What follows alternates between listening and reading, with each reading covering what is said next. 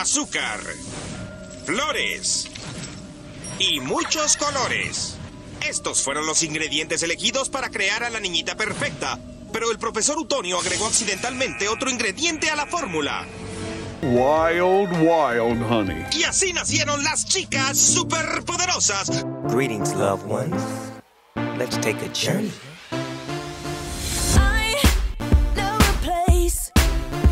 Fanaticosos presenta Bear Girls.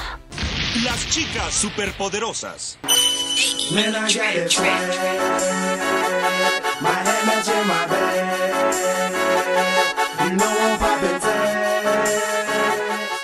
Buenas tardes, buenos días o buenas noches, dependiendo a la hora que usted esté viendo este podcast. Muchísimas gracias por acompañarnos en el episodio 3. Esto es Bear Girls.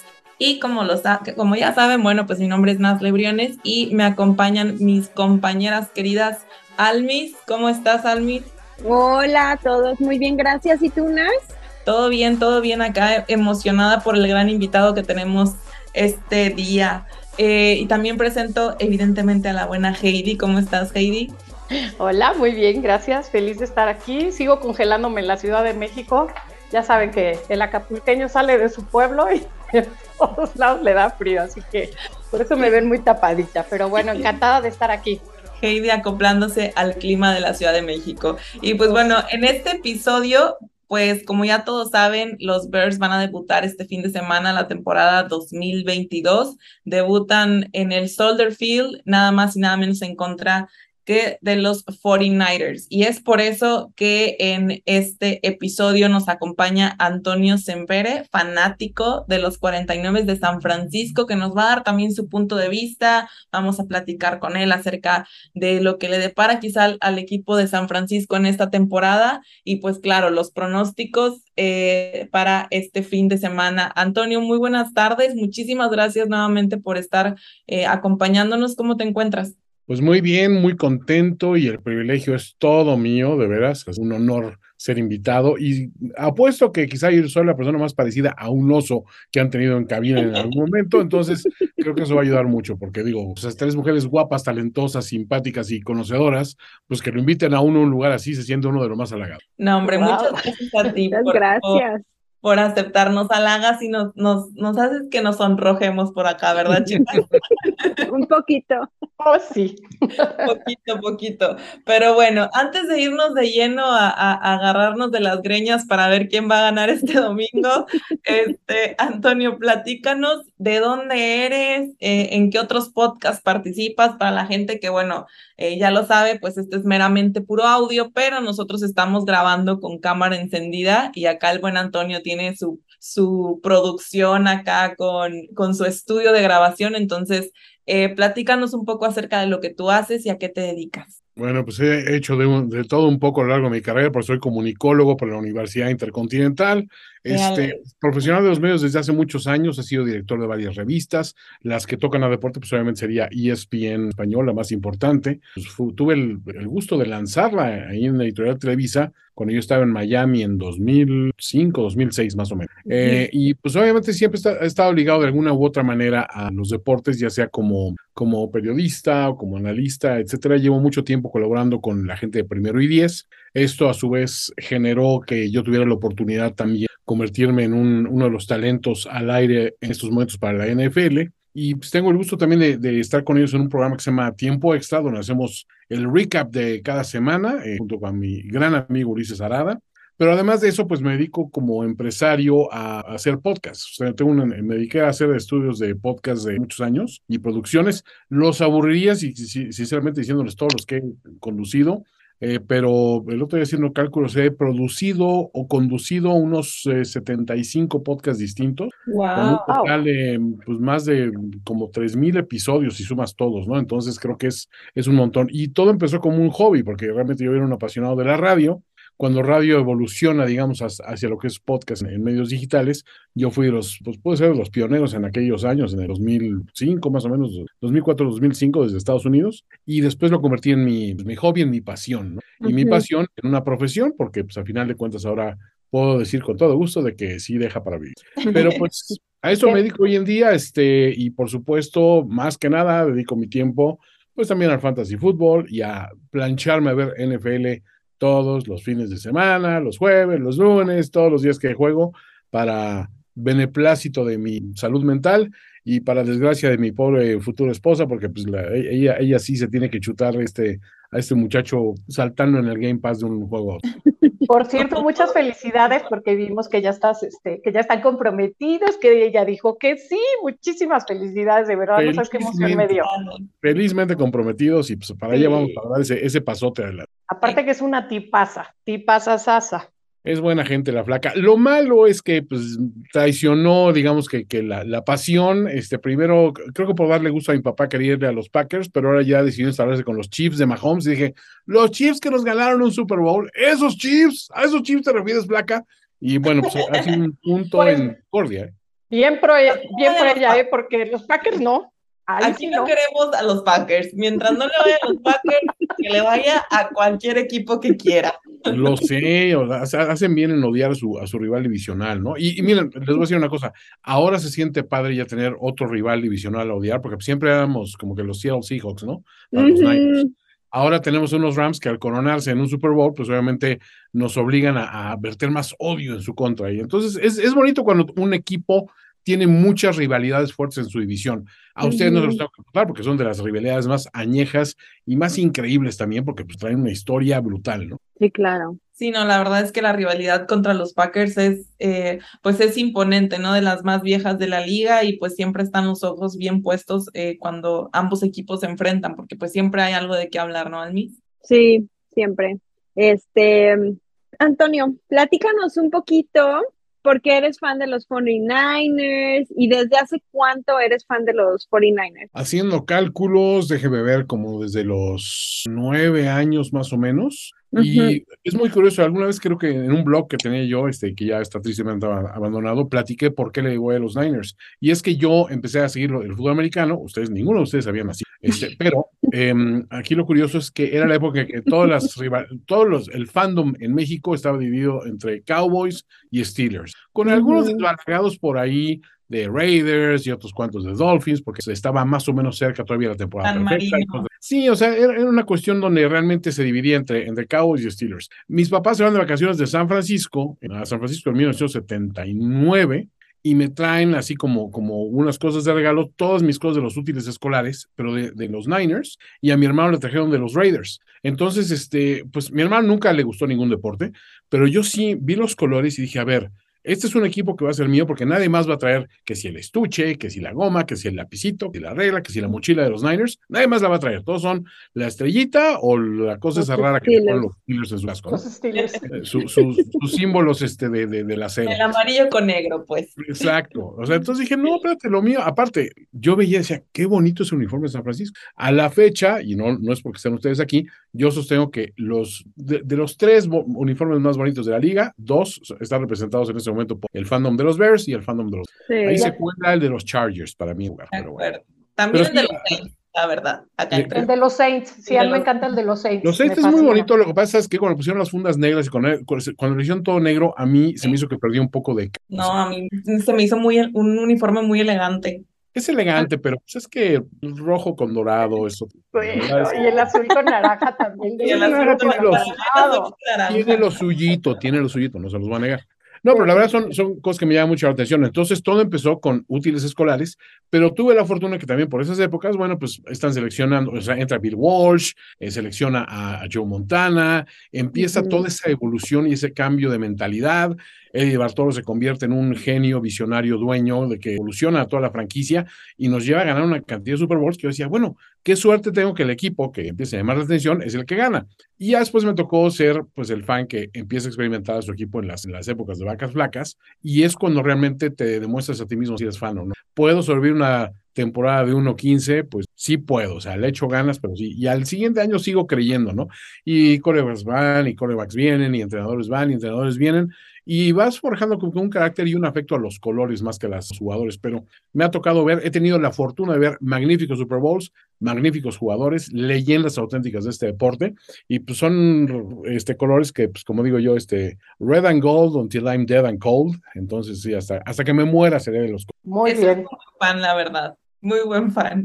Y es, es, bien curioso cómo, cómo cada quien se hace fanático de su equipo con su propia historia, ¿no? Tengo uh -huh. amigos que dicen, es que yo le voy a los Patriotas no porque sea a lo mejor el equipo más ganador, ¿no? De los últimos tiempos. Dice, es que literalmente mis papás me regalaron un balón cuando era uh -huh. niño y tenía el logotipo de los Patriotas y por eso le voy a los Patriotas. O sea, son cosas que a veces tú, pues no tiene a lo mejor una cosa que ver con otra, pero pues al final de cuentas te, te llena, ¿no? Y eso hace que te enamores al final del día de los colores y de toda la pasión y de la historia de tu equipo. Sí, haces una conexión, la mía también es así como que sí. muy random, ¿no? ¿Por qué? Porque mi papá me decía oso, era, el, era mi apodo, entonces, y yo, a mí me fascinaba ver el fútbol americano, la única de mis hermanas que veía el fútbol con mi papá, entonces estás viendo fútbol y hay un equipo que se llama como tú, ese es tu equipo, sí. y ya, ni claro. cómo cambiarlo, de ninguna manera. O sea, uh -huh. Sí, si hubiera un equipo que se llama Los Viejos Lesbianos de California, yo, yo le diría a ellos, definitivamente. Ese sería el tuyo, claro. Finalmente me quedé con los 49ers, ¿no? Y aparte tengo barba como de minero antiguo, entonces. Está perfecto. Oye, oye, Toño, yo te quiero preguntar, por favor, platícanos un poco cómo se siente estar en un Super Bowl. Tú que acabas de estar en el último, cuéntanos cómo se siente. Qué Ay, experiencia tan increíble. Bueno, les puedo decir, yo tuve la fortuna de estar en ESPN un tiempo y viviendo aparte en, en Florida, pues me tocó estar cerca de varios, pero esta fue la primera vez que fui como, o sea, fue una, una situación muy grata y se tuvieron que conjuntar muchas cosas para que yo llegara porque había un lío de que no salía mi visa a tiempo y finalmente yo tenía que presentarme a trabajar con la NFL, punto que el, el jueves antes del, del juego el jueves a las 8 de la noche, y yo venía entrando al centro de convenciones corriendo todavía, jalando maletas y todo, y que mientras me iban recibiendo maletas y, y ayudándome a cambiarme, eh, me estaban microfoneando así, caminando por el pasillo, o sea, una experiencia surreal. Pero entrar a Radio Row, que es donde montaron este, este estudio, y ver de ese despliegue tan impresionante de multimedia por todas partes, que hacia donde voltees está, está el show de Pat McCaffrey y está y está FanDuel y está el, el, estudio de NBC y está el ESPN y está el otro, o sea, ves, es tan abrumador de repente que tienes que como que dar un paso hacia atrás y decir, híjole, es que estoy formando parte de esto. Entonces, para mí la experiencia de Super Bowl empieza desde el lado de medio, ¿no? De, de experimentar cómo se vive desde... Y uh -huh. después, obviamente, ir a la, a la Chofi, el SoFi Stadium, que uh -huh. es un estadio primerísimo orden y que te enseña o sea, con pruebas contundentes, porque la NFL es la más poderosa del mundo, uh -huh. pues lo captas desde una manera completamente distinta. Pero lo ya estuve un paso más, o sea, haber estado en las oficinas de la NFL y de NFL Network y ver cómo, cómo hacen el tratamiento con las personas que, bueno, yo me considero, hasta siento feo cuando se refiere a nosotros como el talento, porque digo, bueno, soy auténticamente marginal dentro de esta gran maquinaria, pero de decir, es que te dan el mismo trato a ti que le dan a Rich Eisen cuando llegas a un lugar y te, te preguntan todo lo que necesitas y te ofrecen todo, te sientes muy especial, te, tienes, te, te sientes parte de una familia muy, muy sui generis. Uh -huh. wow. Y después la experiencia del Super Bowl es una cosa que también a todo mundo le digo, una vez en la vida lo tienes que experimentar. Yo siempre he sido de los que dicen, el fútbol americano pues, se ve mejor pantalla en tu casita con todas las comodidades y eso. Pero ir a un Super Bowl es una experiencia única e irrepetible. Desde procurar el, el lugar donde lo vas a ver, etcétera, y experimentar también esa vibra de la gente que está ahí presente. Y, y, este fue un caso muy particular porque los Bengals parecía que eran el equipo local. O sea, uh -huh. invadieron California de una manera brutal. Eran los que más ruido hacían en el estadio. En wow. un momento dije, esto pinta que si Aaron Donald no hace una nombrada en el último cuarto, si eso se convierte en un upset, o sea, la gente de Cincinnati va a incendiar las ciudades de la ciudad completa porque estaban prendidísimos, enardecidos, con un equipo joven, eh, vigoroso y todo. Y bueno, pues mil eh, anécdotas, ¿no? O sea, desde el show de medio tiempo, de que estábamos ahí, llegó una chica, bajita, güerita, muy, muy mona, a decirnos que si se ponía a poner donde estábamos nosotros los de prensa, para ver mejor el show. Y resultó que era una de sus roommates, era una de las bailarinas de, del show de medio tiempo, wow. pero ella misma había sido bailarina en el show de Shakira y J-Lo y varias cosas Ay, así. qué padre. Nos Oye, contaba anécdotas también. Bien interrumpo un segundo, una amiga mía, bueno, obviamente hija de una amiga mía, pero me llevo más con la niña que con la mamá, estuvo bailando ahí en el medio tiempo y Qué después increíble. publicó sus fotos. Me, yo dije, wow, está ahí bailando. Qué increíble. Es, genial. O sea, es, es, es una, una, cantidad de historias muy bonitas. O sea, adelante de nosotros también llegaron unos, unos, señores ya de edad avanzada y, este, y uno de ellos de repente se volteó y, y nos saludó a todos. Dijo, ¿y, ¿y a quién le van ustedes? Y pues ya vemos prensa entonces, pero ¿usted a quién le va? Dice, no, yo soy de los Rams, pero aparte, mi esposa es de las que ayudó a poner el tendido de Wi-Fi dentro del estadio y los servidores. Y traía el señor una copia fotostática de un artículo que le habían hecho a su esposa en un periódico local y así de la señora fulana que instaló todo este rollo, la foto de la, la señora viejita, bueno, yo quería llorar y abrazar al señor de ternura, Wow, venía con sí. su hermano, Qué que pues, su hermano nunca había visto un juego en vivo de sus Rams, pero pues ahora sí que llegó a ver el juego grande y vio a su equipo ganar Super Bowl. Esas historias está lleno, o sea, realmente es una experiencia que sí, no puedo recomendarla a los Yo creo que cada persona que viaja a un Super Bowl tiene una historia que contar, ¿no? Todos, o sea, todos los que están ahí de, de cómo llegaste, cómo fue que compraste tus vuelos, por qué estás ahí, que si tu equipo lo quieres ver campeón o que si tu papá era fanático del equipo y tú lo estás yendo a ver por tu familia, etcétera, etcétera. Creo que es lo más bonito de ir a un Super Bowl, ¿no? El conocer o, todas estas historias o, o- o tan siquiera pues discernir un poco de, de qué es lo que cuenta cada quien. por completo y hacerle plática a todo el mundo, como bien dices, Sí. todo el mundo tiene su parte total de cómo llegó y qué es lo que espera y de dónde viene. Entonces, pues te vas de ahí luego te vas con amigos nuevos, te vas ahí con una cantidad de personas que y ya viendo lo del lado, vida. del lado periodístico, pues bueno, ya igual hay un, un, un reportaje que es No, que brutal. importante, pues wow, Ujú. ¿No? No, si yo Claro. color, o sea, para, para algún este medio así, yo diría, bueno, es que es que material jamás te falta. Oye. Antonio, y tengo una duda rápido del Super Bowl. ¿Tú que eres fan de los Niners? Pues obviamente sabes la rivalidad que existe entre el norte de California y el sur de California. La verdad es que cuando se enfrentaron en el partido es, o sea, es impactante de verdad. Y no nada más en, o sea, no nada más en el deporte, sino de verdad, la gente del norte y del sur de California son polos opuestos y si hay los, los millonarios y billonarios se pelean.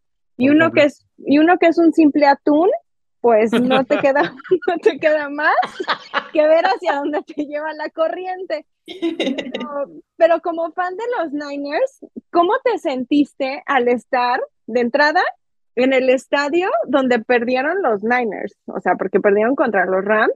¿Cómo te sentías? Porque, o sea, te digo, yo pues al vivir al norte de California, la verdad es que sí siento muchísimo, pues la rivalidad, o sea, es desde que no estaban dejándole comprar a los fans de los Niners los boletos, este, era un sinfín de noticias y que un buen de jugadores empezaron a decir de que ellos iban a comprar boletos y los iban a donar a la gente.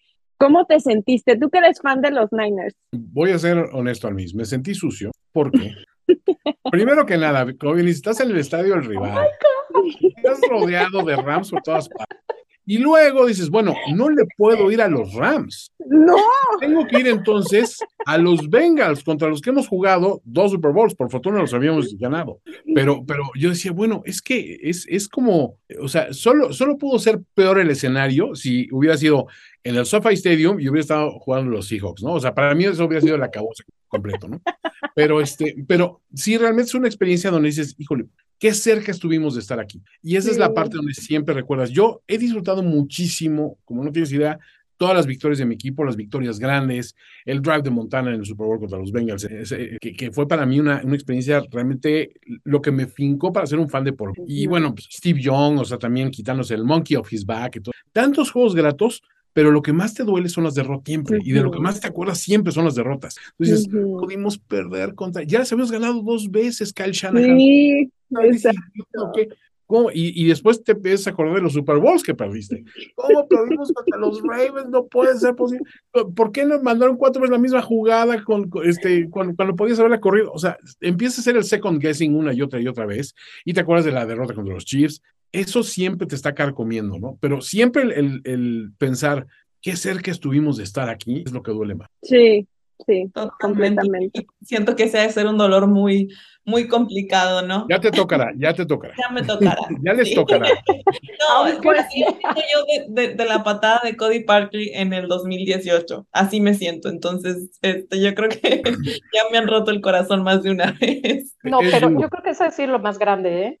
Sí. Oye, pero, pero digo, Heidi, este, digo, no, no sé Almis desde cuándo es fan de los Bears, pero Heidi sí vio esa aplanadora que le pasó por encima a los Pats. A los Pats. Y ese, y ese juego, realmente creo que lo único que pueden pensar los, los Bears de que les hubiera gustado es que Sweetness hubiera anotado un touchdown. Correcto, correcto. Pero hasta ahí, hasta ahí se acaba la, el, el, los regrets, ¿no? O sea, realmente ese equipo tenía todo, tenía alma, tenía, tenía corazón, tenía eh, un impacto en la cultura este, general de los, en la cultura pop de los gringos, ¿no?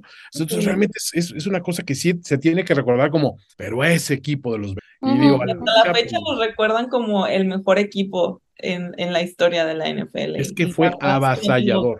Y, A y mí, fue un fenómeno en general, en, en todo. O sea, el. Super Bowl Shuffle te lo, lo pasaban en la tele cada cinco minutos. Sí, a O cada sea, rato. Aparte, e- e- es muy curioso, en ese Super Bowl, me acuerdo que yo por llevarle la contraria a un fan de los Bears, al hijo de un amigo, él me dio, me dio 17 puntos de ventaja. A ver, yo estaba escuincle, ¿no? O sea, dije, sí va, ¿no? Te juego mi domingo contra tu domingo. O sea, llegó un momento que dije, a ver, es que me pudo haber dado el doble. No, no, no había forma, no No, había no manera. Ese equipo estaba destinado a ponerle una paliza monumental a esos Pats y sí es de las cosas más avasalladoras que yo he visto. De esa época en que los Super Bowls eh, concurrentemente eran una cosa aburrida porque eran palizas de un lado a otro. Ya después Correcto. cuando se empezó a normalizar un poquito, hubo un par de- de- de- de Super Bowls que se salvaron, pero en general fueron grandes palizas. Yo por eso me acuerdo tanto del de, del de Montana, los Bengals, el segundo que les ganamos, porque sí fue, estuvo muy cercano. Mucha historia, la verdad, con, con todos los, los Super Bowls que ha habido durante la NFL, durante la historia de la NFL más bien, que ya son más de 100 años, y pues bueno, las que se van a seguir escribiendo, porque los atletas de ahora creo que vienen, este, no sé si podría decir más preparados, pero quizá con mayor cantidad de habilidades por eh, pues las nuevas tecnologías, ¿no? Eh, Antonio, bueno, eh, ya pasó la pretemporada, los juegos de mentiras, como dicen muchos, eh, con todo lo que viste dentro de la pretemporada, eh, con todo lo que sucedió durante el off, eh, off-season, durante el draft, este, la novela de Jimmy Garoppolo, que se queda, que se va, etcétera. ¿Qué es lo que tú esperas de los 49ers esta temporada? Eh, me siento cautelosamente entusiasmado porque sí hubo drama y el drama de, de mi divo de la bahía, de Divo Samuel, también no ayudó.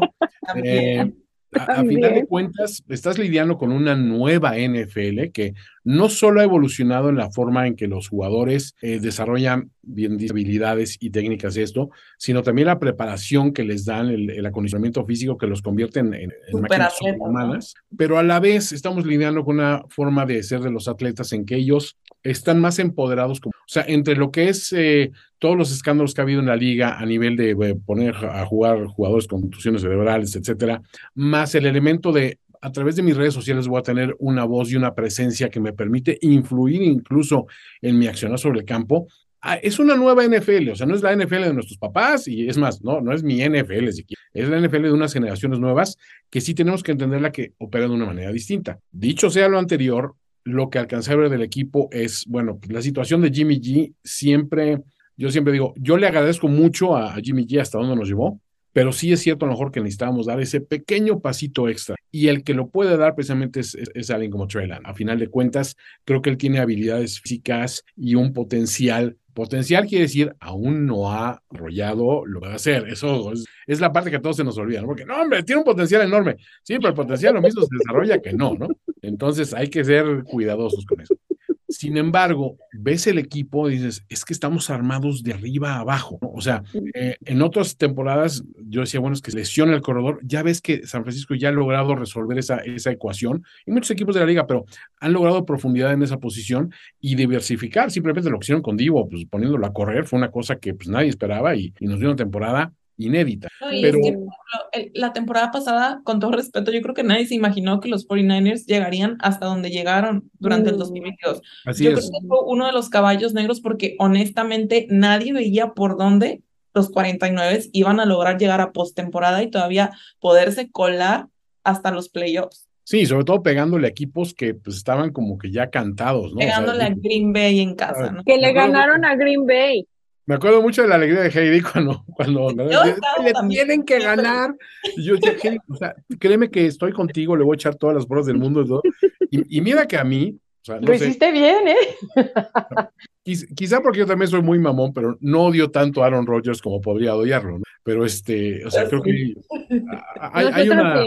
Hay una confluencia ahí. O sea, pero yo sí me vacuno. Pero aquí la cuestión es que sí, este, sí entiendo un poco que el equipo, eh, digamos, hubo un overreach, ¿no? O sea, esperaban menos y ofrecieron mucho más. Y no fue una temporada fácil. Ahora bien, cuando analizo el equipo, digo, es que en esos momentos con Warner, con Bosa y con todos los elementos que se han ido añadiendo, y con un Trey Lance que ya pasó una temporada en la banca y ya mostró que puede, con un Ayuk mucho más maduro, con un George Kittle que también, este, al parecer, va a tener una carga más ligera, entonces le permite hacer más cosas porque tiene más armas a su alrededor, con Elijah Mitchell sano, con, o sea, hay muchos elementos que digo, sí, o sea, no me quiero emocionar, pero no puedo evitar emocionarme, porque digo, estamos mejor que el año pasado, y el año pasado estuvimos a nada de llegar, ¿no? Entonces, estoy pues con, con la mira de decir, nadie nos va a regalar nada, o sea, es un, es un rol de juegos complicado, incluso mucha gente dice, no se confíen, o sea, no pueden ponerle un W ahorita al juego de los Bears, que es un equipo que está como que regresando a, una situación de intentando recuperar mucho de lo que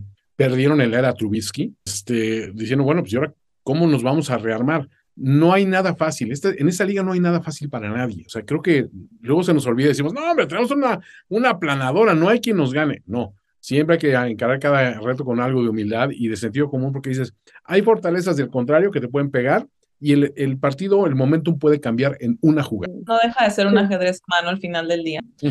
Creo que Alvis tiene una pregunta muy importante. Sí, porque, oye, mi pregunta era precisamente de, este, de acuerdo, eh, con referente a, a Trey Lance y a, a- a nuestro, que son de la misma camada, vienen del mismo draft, pero ya lo dijiste tú todo, potencial, ¿no? Pero Sí, a mí me da mucha risa ver en las redes cómo dicen, no, es malísimo y este es malísimo y el otro es malísimo. No, es que buscan una gratificación inmediata, pero no la hay, así, así no funciona. Y entonces, ¿cómo ves que nuestros dos quarterbacks están ahorita? No en igualdad de circunstancias, definitivamente, porque nosotros somos un equipo que es- estamos en una transición, estamos Totalmente. reconstruyendo. Y aparte Fields ya jugó una temporada. Lance, a, a- a diferencia, ha estado en la banca durante toda una temporada. Exacto, ¿cómo, cómo va, cómo crea Lance un- una química, digamos, con sus receptores, con sus corredores, y cómo lo compararías tú con, con, con Justin Fields, que ya tiene un poquito más de experiencia yo, con ellos? Sí, es que el, el buen Justino Campos, digamos que ya tocó a, a- a afrontar los trancados derecho y la cabeza y todo, en una situación muy complicada, porque cuando volteas decías, es que ¿de dónde va a venir la ayuda? Montgomery, por favor, o sea, o sea, o sea, ¿te podías saber? Sí, o sea, hay, hay muchas situaciones donde dices, híjole, o sea, échenle una mano, no me lo dejen solo al muchacho, ¿no? Pero creo que a final de cuentas, uno tiene que ir un poquito más allá y decir, bueno, ¿qué tenemos a, a la mano? Yo cuando, cuando veo lo que le pasó a Justin Fields, digo, ok, ya tuviste tu, temporada de, de, de la realidad, la dura realidad. Y cuando volteas hacia atrás vas a decir, bueno, pues creo que lo peor ya pasó. O sea, creo que este equipo ya viene armado con, con Justin Fields en mente, entonces de, con eso arrancas. Era importante desde un principio, quizá para el Carl Shanahan, el definir de que Jimmy G ya no estaba en los planes, porque entonces empiezas a armar toda tu estrategia a partir de que tienes que darle juego y explotar las habilidades de Trey Lance. Ahora bien, viene la parte seria. Ya pasaron estos juegos, como bien dices, de meditas, donde lo cuidaron muchísimo, una seriecita por aquí y otra por acá, y un pasito largo por aquí y otro por allá, pero no lo expusieron de más. Van a enfrentar, eh, o sea, creo que me gusta que el primer reto sea contra un equipo que al menos tiene jugadores eh, defensivos que van a ejercer una presión fuerte, que en un momento dado sí le pueden dar esa, esa situación, de decir, ojo, no te estás enfrentando contra un flancito defensivo. Hay buenos jugadores en la defensiva de los, los Bears, empezando por Rock One, este que, bueno, hablando de dramas ya, otras historias, ¿no? Es Pero- que ese baile no nos lo toques, por favor. No, yo sé que ese vals es ese vals es difícil de bailar, Sí. pero, es, pero a final de cuentas sí es un, un, un jugador y, y una escuadra que ya ahorita está operando ya como una unidad cohesiva y que ya tiene, está, está desarrollando un estilo y un, y un esquema de juego. Que, entonces, sí, si analizas quién tiene más experiencia de un lado a otro, pues Justin, por supuesto, contra Trey. Y además, en, incluso en, en el draft, no estaban muy despegados, o sea, realmente eran jugadores muy equivalentes, con estilos muy similares y muchos, muchos atributos físicos muy parecidos. De hecho, se comenta que Justin Fields tiene una mosquita detrás de la oreja que dice, me voy a desquitar con San Francisco porque pasaron y se fueron por. Trey Lance en vez, de, en vez de por él. Entonces, por ahí trae como que su chip aquí que dice, van a ver. Y es que al final del día, como dices, las circunstancias pues son muy diferentes, ¿no? Eh, por ejemplo, también Justin Fields, pues bueno, no era el coreback titular, por decirlo de alguna manera, la temporada pasada pasamos por tres corebacks diferentes, no Ah, había bueno. ni pies ni cabeza de que, ok, sí iba a empezar él, pero entonces tu ofensiva no la armaste para él, la armaste para Andy Dalton o para Falls. Entonces creo que ahora pues queremos pensar que, que las cosas van a ser más diferentes y que se va a ver una rivalidad quizás sí muy marcada entre Lance y Justin Fields. Y sobre todo, pues bueno, Lance al final del día, pues estar en la banca no significa que no has estado aprendiendo o que no has estado, este, pues haciendo nada, ¿no? Creo que como quiera tienen unos coordinadores ofensivos y um, coaches de corebacks que al final del día le están dando las herramientas para que, pues bueno, salgan avantes de temporada. No, y enfrente tienes a jugadores, digo, ya mencionas a Roquan, pero para mí, The Mighty Queen, Robert Quinn, o sea, es, es alguien también que dices,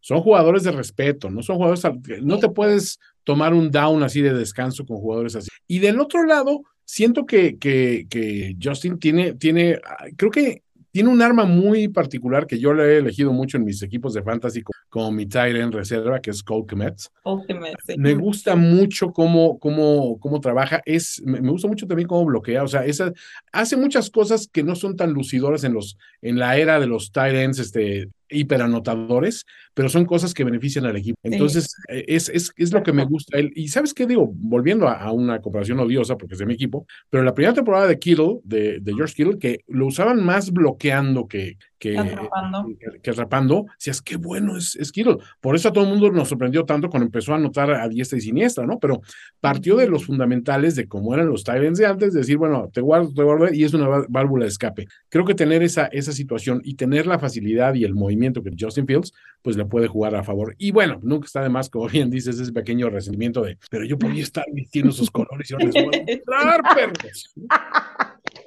Bueno, Oye, Anthony, yo te quiero preguntar, bueno, ya que estamos centrados en el tema de Trey Lance, ahí viene la pregunta del millón. Y bueno, como sabes, yo soy fan de, de Jimmy G. No me voy a sentir si no escoges a Jimmy G, pero, nada, no es cierto. ¿Quién? ¿Trey Lance o Jimmy G? ¿Y por qué? Mira, eh, te responderé como, como- a veces le pongo M&M's así, este, de colores a, a mi esposa para explicarle jugadas y formaciones y, este, y siempre le enseño, mira, a ver, este es el quarterback, ¿no? Pero así, así y así, así. Entonces siempre le digo, enséñame, ¿dónde está eh, Trey Lance? ¿no? Cuando le diga Trey Lance, ella va a señalar al quarterback de mis M&M's rojas. Y cuando le pregunte, ¿dónde está Jimmy G? Y ella no lo encuentre en la cancha, Jimmy G está aquí. Ah. El corazón. Señalas el corazón. No están viendo, pero está señalando. Te levantas, besas el jersey así de, de Jimmy G, este, le rezas, le pones un- unas veladoras al póster, este, Hay, hay veladoras. Aquí No, en Estados supuesto, Unidos venden una ¿no? veladora con su cara, que por supuesto me voy a comprar para... Por su, su A ver. cara tallada por los dioses. a ver, no, no, no, no va a afear ninguna pieza ni nada, o sea, realmente Al contrario. por, al contrario. por- por completo, o sea, siempre hablamos, o sea, de, de, de, de la hermosura de Jimmy G, pero vamos a ser honestos, o sea, Jimmy G nos llevó hasta donde nos tuvo que llevar, gracias. Seré muy feliz cuando esté levantando Trey Lance, el Lombardi y este y el y el quizá el de más valioso también me gustaría o, o quizá dárselo a alguien de la defensiva porque siempre he estado del lado de los pero va a ser muy padre cuando también le pasen a Jimmy G y le digan y tú ayudaste a llevarnos hasta. O sea, eso pues, es un buen escenario, o sea, se retira, ya se va a otro equipo con toda su belleza, pero ya nos dejó, o sea, digamos que, que nos dejó lo que nos tenía que dejar. Sí tengo que irme del lado de Trey Lance, sinceramente, o sea, por lo que he visto, todavía me quedo con él. Aunque Jimmy G, hay que decirlo, mucha gente dice, es que Jimmy G es malísimo. Un día, o sea, Yo en- creo que no es malo, ¿eh? no, en el podcast yo de hecho me, me prendí, les, les hice una lista de, y les voy a decir lo que es no tener coreback. Y empecé a hablar de Jim Druckenmiller y de, de, este, de Elvis Gerbach y de, de Rick Meyer. Les hice un, un legado de todas, de JT Azulman, toda esa enorme legado de corebacks pésimos que entonces San Francisco, que era una lista no tan patética como la de los Browns en algún momento, pero Hold- y la bastante. de los Bears, hold my beer. Bueno, este, bueno, pero Rex Grossman llegó a un Super Bowl. Ajá. Sexy Rexy. Sexy Este, Rexy. Pero, mira, o sea, es, es triste. Cuando analizas por qué un equipo pasa por largas temporadas malas, realmente está asociado a, es que ve el desfile de corebacks mediocres que hay en esta. Y, y es como cuando Los empieza a no apreciar. No, a ver, tienes que apreciar a los. a los- no, a ver. No, o sea, yo, yo, yo sé que es, es- es complicado para ustedes en este momento hablar de estas situaciones, pero, pero es la verdad. O sea, yo, yo cuando me pongo a analizar, decir, o sea, hemos sido bendecidos con algunos de los más maravillosos quarterbacks de la historia y algunos que no hemos sabido apreciar porque siempre los medimos contra la, eh, la tábula rasa de Montana y Young, ¿no? Y, y- y mucha gente dice, no, pero Young ni era tan bueno. A ver, Young era, era, un, era un dios de los quarterbacks. O sea, lo que pasa es que lo comparas un- con Montana, con The GOAT, hasta que llegó Brady, ¿no? Entonces, estás, estás eh, elevando muy, muy alto esa vara. Creo que de igual manera, o sea, y fíjate, los Bears, ¿hace cuánto que no tienen un super quarterback? No, pues de hecho los Bears nunca han tenido un coreback, o sea, realmente nunca han tenido un coreback franquicia, o sea, que tú digas, eh, fue un Montana, un Tom Brady, no sé, Como- este, Russell Wilson, no o lo sea, Como digo- Jimmy G. Exacto, ni siquiera uno guapo. Eh, Justin Fields está- Trubisky estaba guapo. Trubisky no es feo. No, y Jay Cutler, De después de que se salió de los Bears, están hablando. A ver, ahí te va, Jay Cutler, de mis favoritos de todos los tiempos. Ah, Mi hija es diabética tipo 1, como Cutler. Entonces, este, yo siempre veía su, su, su, su desempeño bajo de azúcar y decía, o sea, hay algo en ti que me cae bien, aunque te valga madres el mundo. Jay". O sea, o sea, eh, eh, ¿Sabes esa- qué esa- tiene Jay Cutler? Eh, Perdóname que te interrumpa, pero esto te va a interesar. ¿Sabes cómo lo veo? Como un gato. ándale, Es un gato, totalmente. el mundo entero se puede caer a él, le vale madre. Nada, exacto. O sea, y él te ve, te ve como otro gato más. O sea, tú no, no, no te- no tiene amos, no tiene ma- este, no tiene dioses. Él es un dios. Entonces, Es, es- es bien curioso porque mucha gente en Chicago o, o de fans de los Chicago, la verdad no lo queremos por su actitud, pero creo que ha, ha sido el, el- estadísticamente, creo que es el mejor coreback En que, que ha tenido Chicago. eh, es impresionante eso. O sea, en, en algún momento la diosa Fortuna le tiene que sonreír a la franquicia y mandarles a un, a un super monstruo. Digo, no digo que Justin Fields no tenga potencial de serlo, pero eh, vamos, a, vamos a darle un poquito de paciencia eh, a, a ese desarrollo. Prendamos el sirio. Sí, ustedes pedan sus. Es más, préstales a Almis el, el sirio de Jimmy G para que- Por favor. y con eso, con eso, eh, de- de- su belleza puede derramar. Sí, Mejor, mejor mando a hacer unos sirios de Justin Fields. ¿Cómo por ves? favor. Sí, ya, ya, para tener la ahí y prendida. Yo escojo la foto al Miss. Ya tengo ahí dos o tres guardadas. Bueno, Antonio, ambos equipos, tanto los Bears como los 49ers, pues ya este domingo debutan. Este, esperemos que, bueno, en, en el caso de nosotros que le vamos a los Bears, esperemos que no sea el fiasco de partido que fue la temporada pasada, donde pues íbamos ganando, todo iba bonito y de repente al final todo se derrumbó dentro de mí. Pero bueno, este fin de semana, Antonio, fríamente, dinos. ¿Quién ganará el domingo y cuáles son tus pronósticos? Yo sí siento que ganan mis muchachos. Este, eh, San Francisco tenía unas progresiones raras en sus arranques de temporada en temporadas en el año pasado. El año pasado arrancamos partiéndole el queso a los Detroit Lions y casi nos voltean el juego en, la- en el último cuarto. Jared Sí. Goff. Voy a repetir ese nombre una vez más porque es horrible. Jared Goff nos iba a ganar un juego. Entonces, Eso sí hubiera sido. Bienvenido al club, porque a nosotros también en Thanksgiving nos andaba dando por allá un- una revoltura al final. Es Sí, horrible claro. eso. cuando dices, ¿por qué, ¿por qué este muerto está a punto de ganarme? O peor, ¿o por qué este muerto me ganó? Es- es-. Pero, pues, quiero creer que toda esta preparación y toda esta, esta expectativa y, y llegar con un equipo sano y haber podido trabajar con el equipo todo este tiempo, le va a permitir a Shanahan hacer algo que nunca hace, que es defender una ventaja en el último cuarto.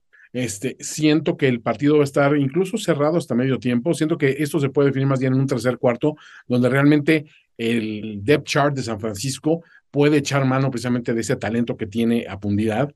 Eh, una victoria de los Bears creo que tendría que venir de la mano de irse arriba capitalizando errores rápidamente de San Francisco. Ojo, un coreback novato, al final de cuentas hay que considerarlo un novato porque no ha tenido las repeticiones de un titular, con todas las expectativas del mundo encima de él, como es Trey Lance, es muy susceptible a tener un par de, de, de picks en Errores.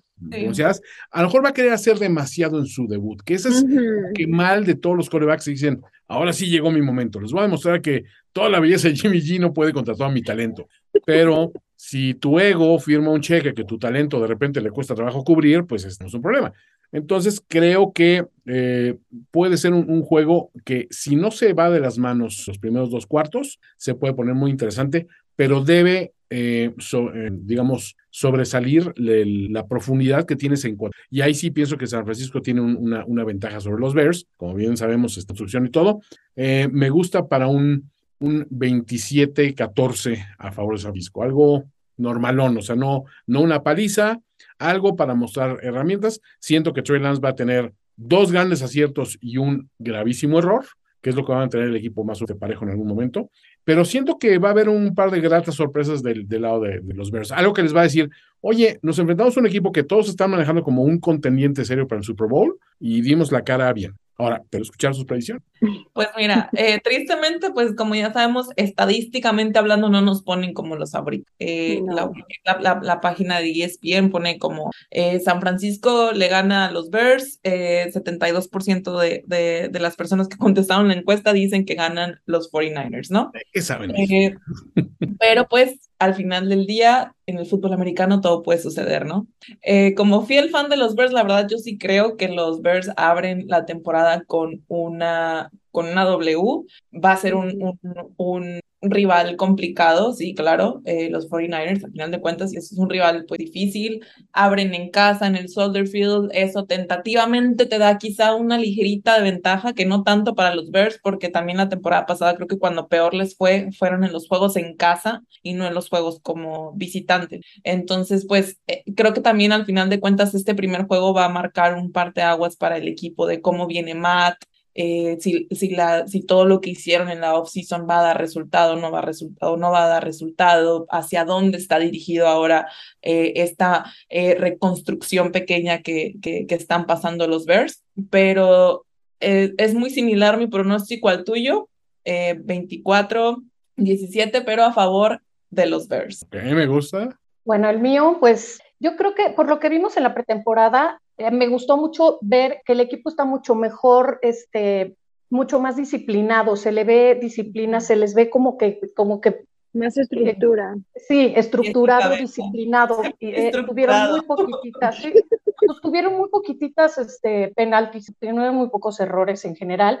Entonces, por ese lado, creo que ya vamos de gane. También el hecho de disruptir, porque eso vino a ser este coach Iberflus, eh, a lo mejor eso les va a dar un empuje a los chavos y por la poquita experiencia, un poquito más de experiencia de, de Fields, yo, yo siento que van a ganar los, los 49ers, pero por muy poquito. Pero como es mi obligación, porque soy fan de los Bears, le voy a dar la, el triunfo a los Bears 21-17 sobre Bien. los Niners. Pero sí tengo, tengo serias dudas por lo que tú dices, porque, porque todavía tenemos hoyitos por aquí por allá y porque es un equipo muy nuevo, sobre todo del lado ofensivo. Entonces, este, esa es mi duda y porque, te, digo, no sé, lo poco que vi de Braxton Jones, eh, se estuvo dando al tú por tú con Queen. Uh -huh. O sea, no le tiene miedo a Queen. Entonces, igual, y, yo sé que Nick Bosa es, es toda una institución, ¿verdad? Es una pared, el hombre, hombre. pero te, o sea, tengo, tengo buenos presentimientos ahí de que no va a estar tan duro, en, es, esa, que va a estar buena esa rivalidad, pero no creo que nos hagan a, este, a nuestro Braxton Jones un pancake. Y y pues que gane mis Bears 20-10. Está bien, ahorita es momento de hacer los picks con el corazón. Ya los de la mente es cuando estén apostando, ahí sí, este. No, aparte no hemos visto nada. Estamos, o sea, no hemos visto nada de la temporada, entonces. Sí. Estamos a ciegas. Almis, ¿cuál es pronóstico? Yo, bueno, si jugara Jimmy G, la verdad es que sí pensaría que podrían ganar los lo, o sea, los 49ers, porque bueno, Jimmy G a mí me parece, independientemente de que me parezca guapo, me parece un excelente coreback. Tien, ha tenido sus errores, pero también le regaló muchas alegrías a los 49ers durante la temporada pasada. Eh, pero, pues soy fan de los Bears, obviamente, y siempre que juegan San Francisco y los Bears, siempre, obviamente, así juegue Jimmy G y sea el dios de mi corazón, yo siempre voto porque ganen los Bears. Siempre, o sea, siempre, siempre, siempre. O sea, es, ahí sí traiciono a mi Jimmy G, ni modo. Nos divorciamos ese día y luego ya nos recasamos. Entonces, yo digo que van a ganar los Bears y yo voy muy similar al marcador de la Comalle, que es este, yo digo que quedan eh, 21-17 favor los Bears. Entonces está peleado, está, está peleado y bien hecho. Y aparte, haces bien, o sea que yo, ya, mira, ya después cuando llegue la reconciliación con Jimmy G y ese mentón en el que puedes rayar queso, ya es otra historia.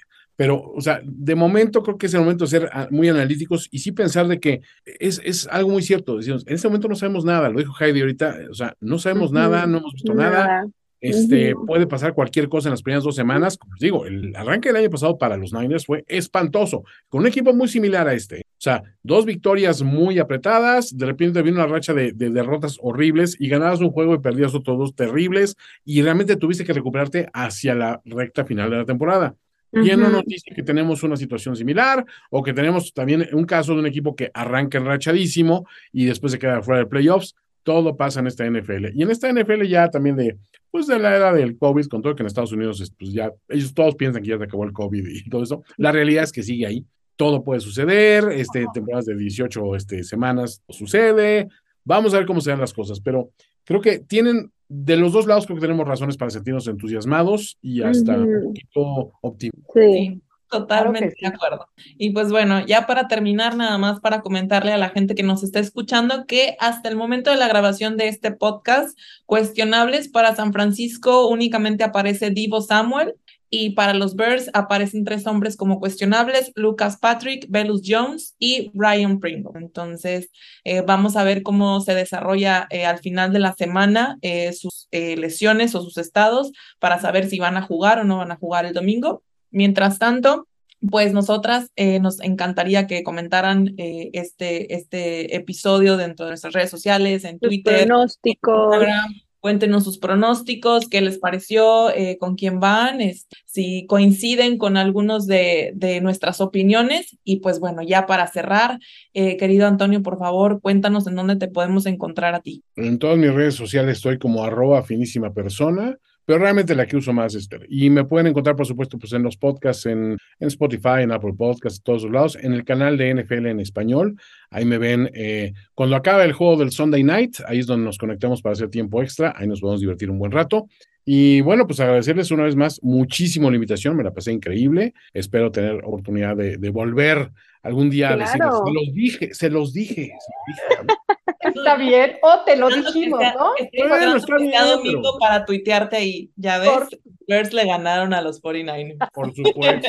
Y, y por supuesto, recuérdenme también, este, ya saben que yo en, en redes sociales intento estar lo más activo posible y sobre todo en los domingos, PL. Sí le echo un ojito al, al- Sí, claro que sí. Bueno, ya saben que a nosotros nos pueden encontrar en arroba guion bajo Bear Girls, eh, así estamos en Twitter y también nos pueden encontrar así en Instagram y pues claro, seguir a nuestro Papa Bear, a los fanaticosos para todo el contenido de los Osos de Chicago en español. ¿Algo más que quieran agregar, chicas, antes de despedirnos? Pues yo nada más agradecerles a todos los que hasta ahorita nos han escuchado. Esperemos que les siga gustando nuestro, nuestro programa, que le estamos echando muchísimas ganas y aprendiendo. Claro. Y yo pues darle las gracias a Antonio. La verdad es que siempre es muy grato conocer a diferentes, o sea, gente que sea fan de otros equipos, porque obviamente pues nosotros, pues al ser fan de los Bears como que te metes mucho en el mundo nada más de los Bears, ¿no?